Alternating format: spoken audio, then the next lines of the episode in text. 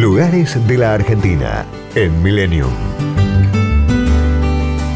Comandante Luis Piedrabuena se ubica en el estuario que forman los ríos Santa Cruz y Chico, a 240 kilómetros de Río Gallegos.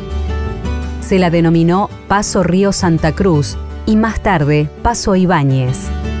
Fue fundada en 1859 en la isla Pavón por el marino Luis Piedrabuena, oriundo de Carmen de Patagones.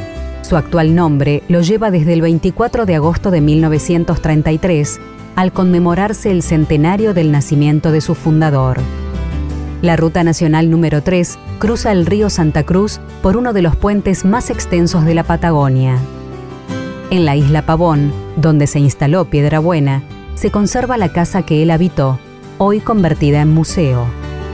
El complejo turístico cuenta con camping, hostería, piletas, canchas, un muelle para pequeñas embarcaciones y una estación de piscicultura dedicada a la cría de truchas arcoíris.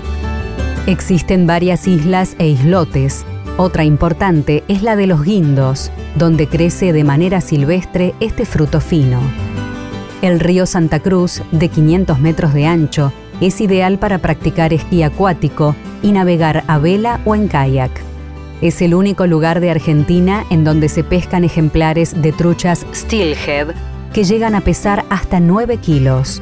Esta especie solo habita en ríos de Alaska, Estados Unidos y Rusia, pero son de menor tamaño.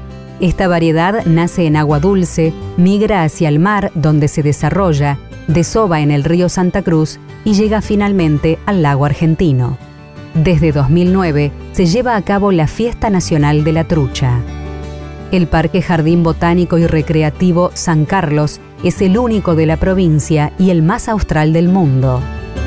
A partir de noviembre, desde los distintos miradores del Boulevard Costero, se pueden observar familias de cisnes de cuello negro.